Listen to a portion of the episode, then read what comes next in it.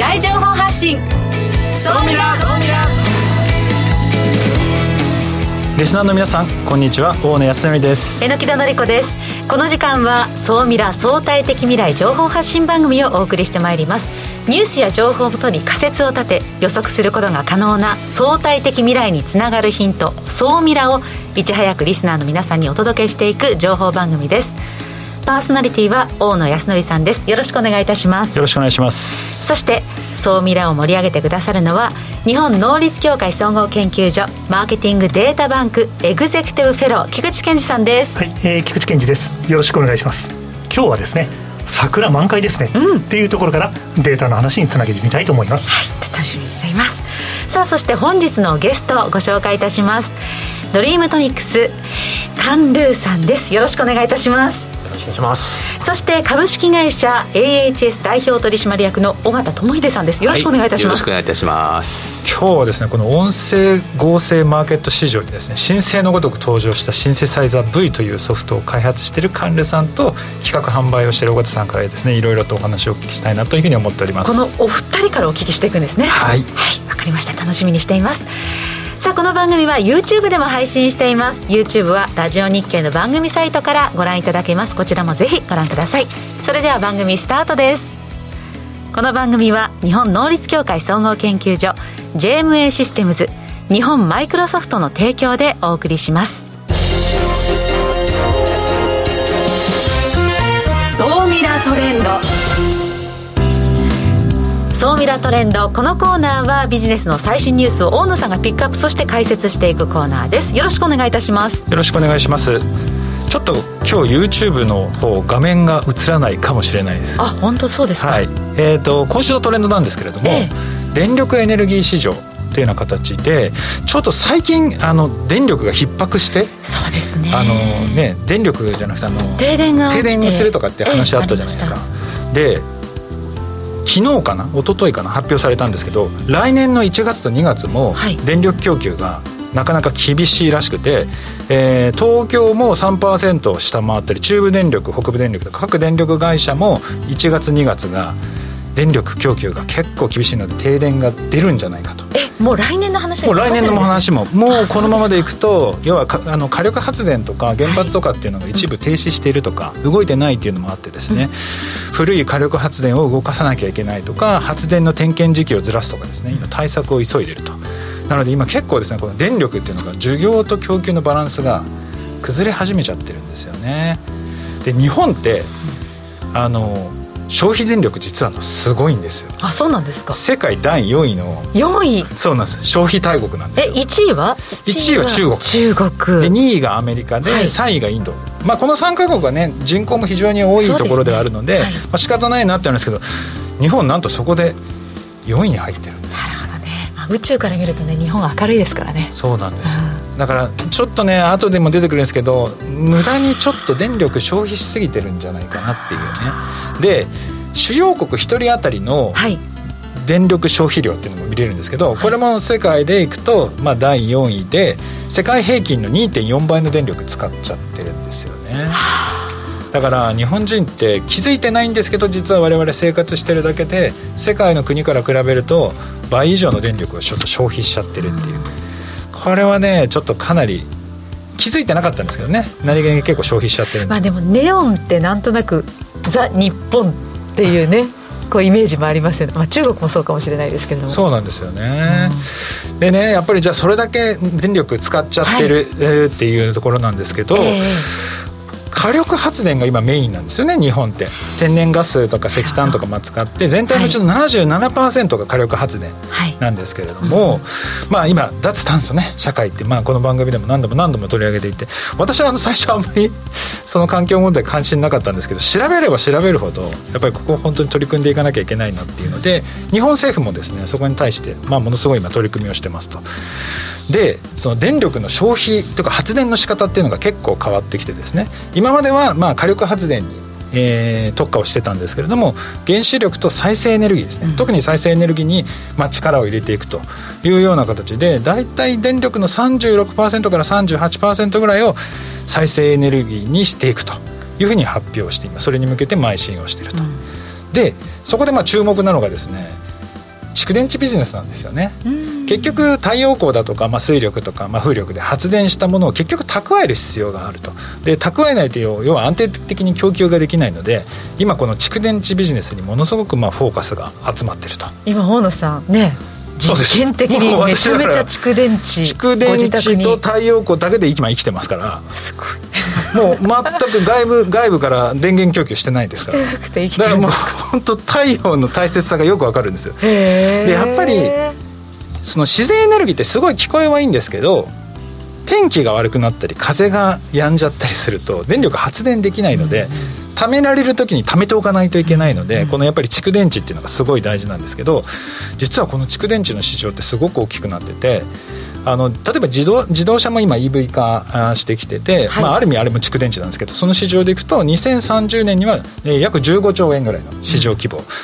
で電力の貯蔵貯蔵で言っても1.8兆円とかっていうような形で、まあ、各ジャンルごとの蓄電池の市場ってものすごく大きくなってきてるんですよね。なのでその電気を貯めていくビジネスっていうのは今後拡大してくる。で蓄電池自体もそうなんですけどそれをこううまくコントロールされするためのそのシステム開発だとかか IT 系企業にとってもチャンス。そうなんですよね。やっぱ無駄なくどう使っていくのか効率よく。そのあたりがね。そうなんですよね、えー、だからそういうことをちゃんとやっていかないと、はいはい、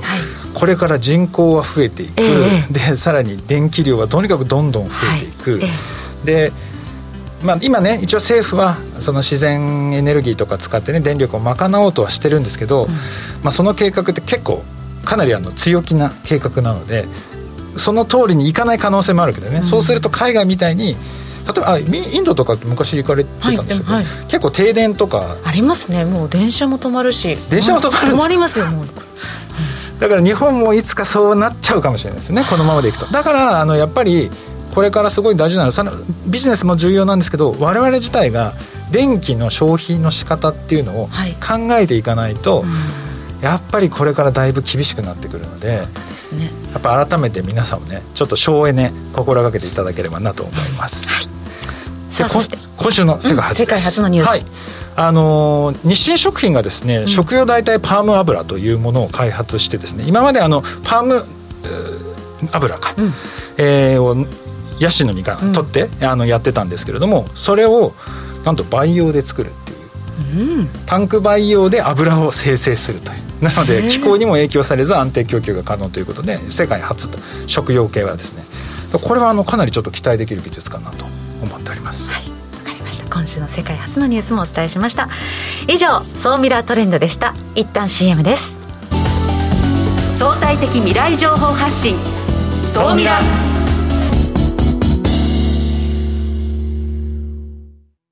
経済価値観テクノロジー。激変する世界に生きる全ての人々がより良い未来をつかみ取るために。マイクロソフト Azure はビジネスにご活用いただけるクラウドサービスです既存システムから乗り換えたい。スタートアップでコストを抑えたい方。プログラミングフリーで今すぐ使える AI から RPA まで。12ヶ月間無料でお試しも可能。まずは「総ミラ」ウェブサイトバナーをクリック。総ミラー総研教えて。菊池所長。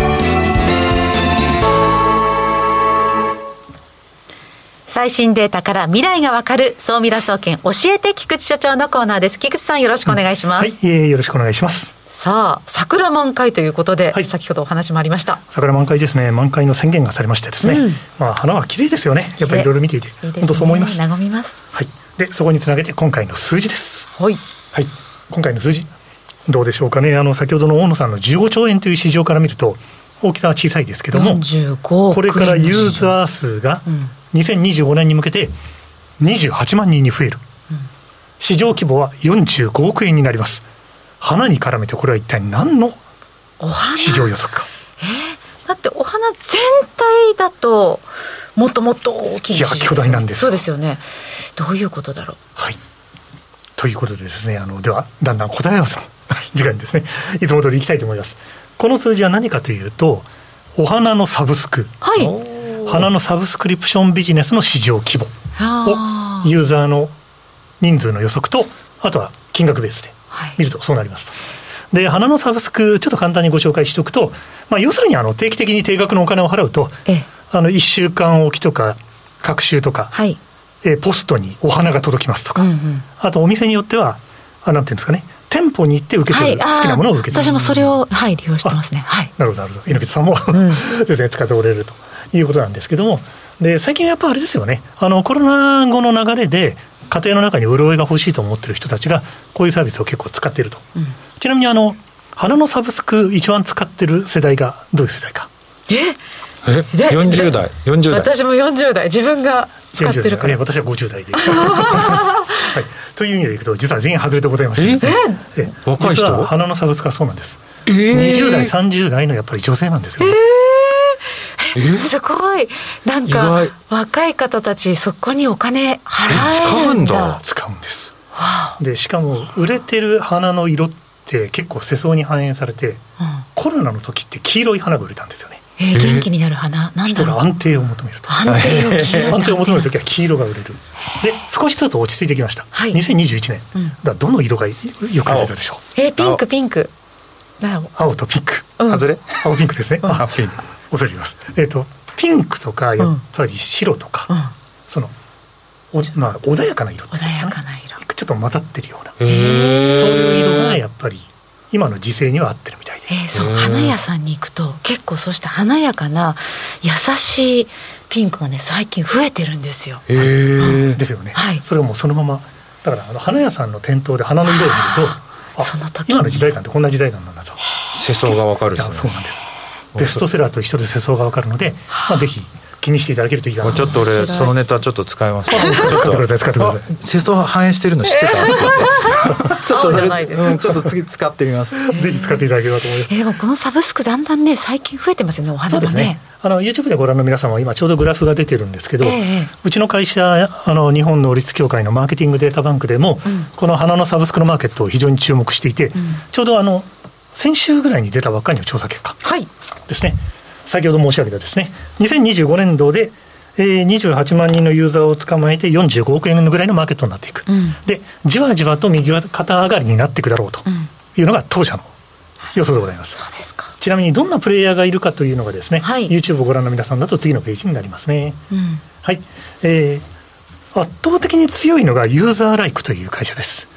ここがあのマーケットシェアを大体7割から8割ぐらい。握っていて、このマーケットはあの注目マーケットなんで、いろんな会社が参入はしてるんですけども、はい、このユーザーライクさんがやってるブルーミーというサービスをですね、まあ、圧倒的に強い会社が何をやってるかというのを見るのは、これ一つ鉄則なので、今後もしよろしければ注目していただきたいというふうに思います。はい、ちなみにこのユーザーライクさんはですね、うん、えー、次のページになるんですけども、はい、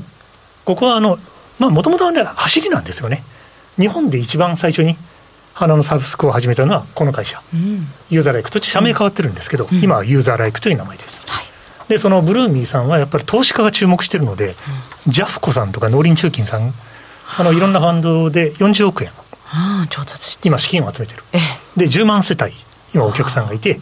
550円プランとか880円プランとか、うん、なんて言うんでしょうね。それだったらちょっとやってみようかなみたいな、人の心を反映した金額設定が上手だなっていうのをすごく感じます、さあでは今日のお話を総ミラー視点で見てください、はい、最後にですね総ミラー視点をお届けしておきたいと思います。花のマーケットは非常に大きいんですよね、うん、1兆円ぐらいの市場規模が実は生産から流通までありますと、はい、でただ成熟市場と言われてました。そこに新しい客層20代30代の若い女性というあの新しい客層をうまく入れてきたっていうところで市場の拡大の可能性を見せてくれてる、うん、こういうようなものをこういうようなサービスを見てあ花か自分のビジネスは違うなではなくて、うん、あ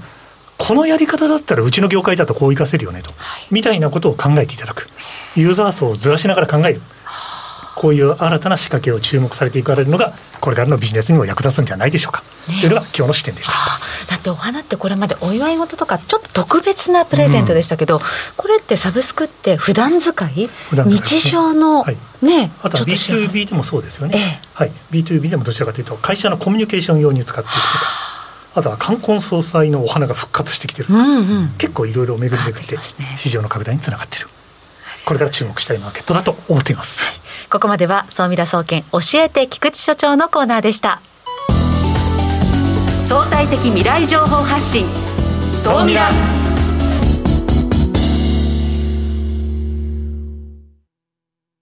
経済価値観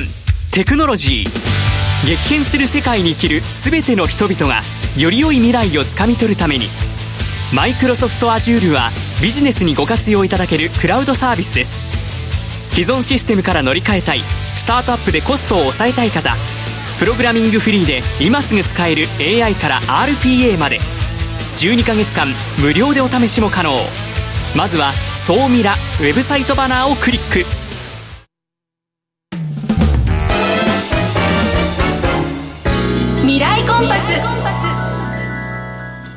未来コンパス。このコーナーは未来への羅針盤コンパスを手にすべく魅力あるゲストをお招きして最先端情報をお聞きしていくトークコーナーです。本日のゲストをご紹介いたします。お二方いらっしゃいます。まずはドリームトニックスのカンルーさん。そして株式会社 AHS 代表取締役の尾形智秀さんです。よろしくお願いいたします、はい、よろしくお願いいたします。お願いします。あのお二人を私知るきっかけだったのが、はい、あのギュヤさんっていうあのクリエイターの方がニコニコ動画で「夜遊び」っていう楽曲を、あのニコニコに上げてたんですよ。それを聞いた時に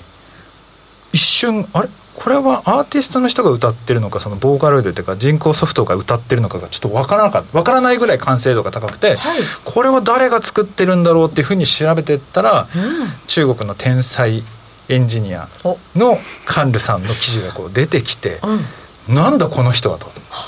それが2018年に創業されたんでしたっけ？2019あ2019年の2月でした。だからもう本当にまだ23年ぐらいなわけですよね。それなのにもう業界が結構騒然としてて、ええ、でさらにそれをこうバックアップして価格販売されてるのが尾形さんで、はい、もうこの2人はちょっとぜひゲストで来ていただいてお話をお聞きしたいなと思って今日ゲストで来ていただいていた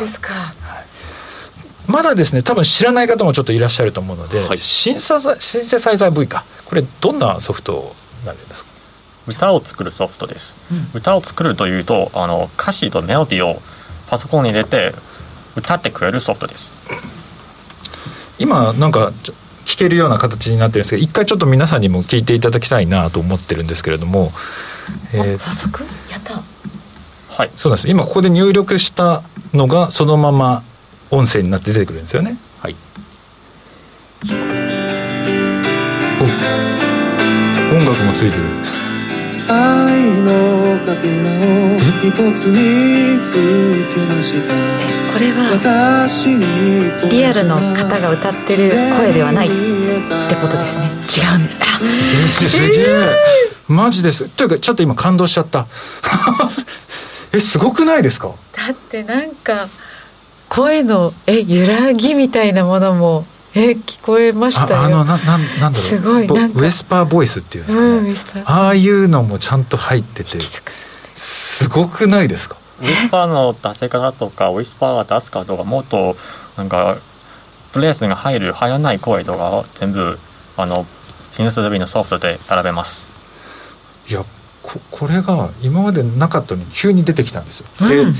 まあ、今までだとこの世界だとこう歌を歌わせるのってねボーカロイドっていう、まあ、ソフトがあって、まあ、そのヤマハという、まあ、巨大なね大企業が作ってるのが、まあ、ナンバーワンだったんですけどそこにこう急にこう現れてきて今そこをちょっとひっくり返そうとこうしてきてるわけですよね。えー、で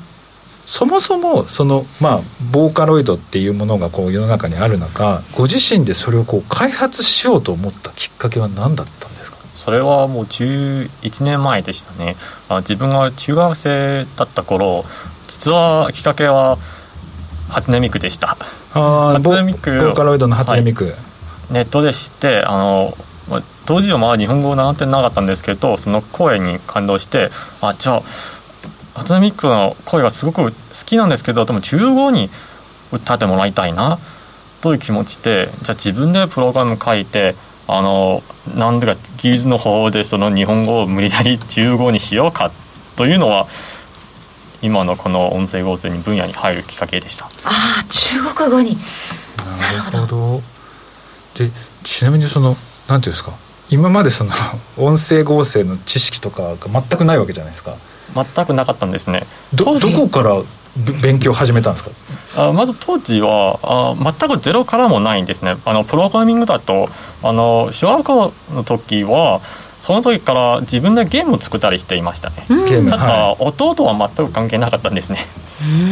音の分野を勉強を始めたのは高校生になってからあ独学したんですね、うん、独学で高校生になってから、はいちょうどその時期ですねあの多分海外で一番流行ってると思いますけどその時からネットでオンライン授業大学とかで撮撮影されてるあの授業が普通の人も無料で見えるようになりました。ああオンラインの授業をいろんなところを見て。えそれ無料のやつを見て勉強したんですか？はい。ただその時でやっぱりそういう情報とかまだ少なかったんですね。ある程度入門ができますけどあの一番最先端の技術まではさすがにいかないわけですね。そこまではもう論文を一番最初に論文を読んで、まあ、やっぱりわからないんですよね。じゃあ引用したものを見てそれは何年前か誰か発表した別のものを見てまだわからなかったらさらに前に見てこれで10回くらい繰り返したらもうタイムマシンに乗ったように80年代にたどり着きましたね。そしてやっと分かってきました。その論文っていうのは全部英語ですか？あもちろんです。えだからえ英語ってその時もう分かってたんですか？それともあそうですね。まず論文を読むために英語を勉強しなきゃないです、ね、すごいな。うん。日本俺ちょっとそう英語が苦手だからな。でもいやすごいな。それで論文を見てってでどんどんこう遡ってったら80年代にヒントがあったですか、はいそれはどういう論文だったんですか？あの時はやっぱり歌までは考えてないんですね。あの喋る方ですね。あの音声合成でしたね。あ結構昔の手段で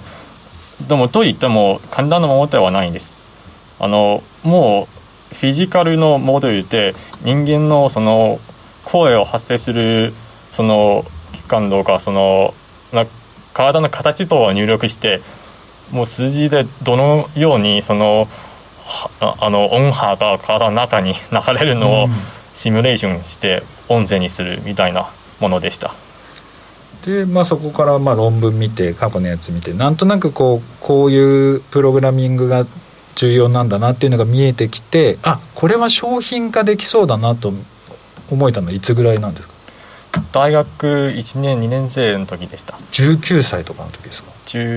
そうですね。18歳19歳でした。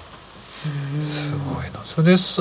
でそれから2年後ぐらいに商品を実際出して日本でまあ販売をしましたと。で実際販売したんですけど最初はなんか売れなかったって。そうなんですよ。なぜ言うとあの、うんうん、物自体がどれぐらいうまくなっていてもやっぱりあいきなり作った会社でしかも社長外国人だし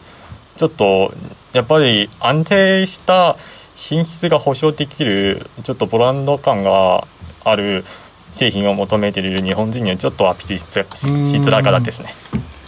でそこで登場するのが、まあ、尾形さん。やお待たせしました。出会いは何だっ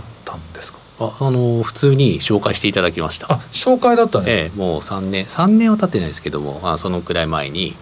あの共通の知り合いから紹介していただきまして。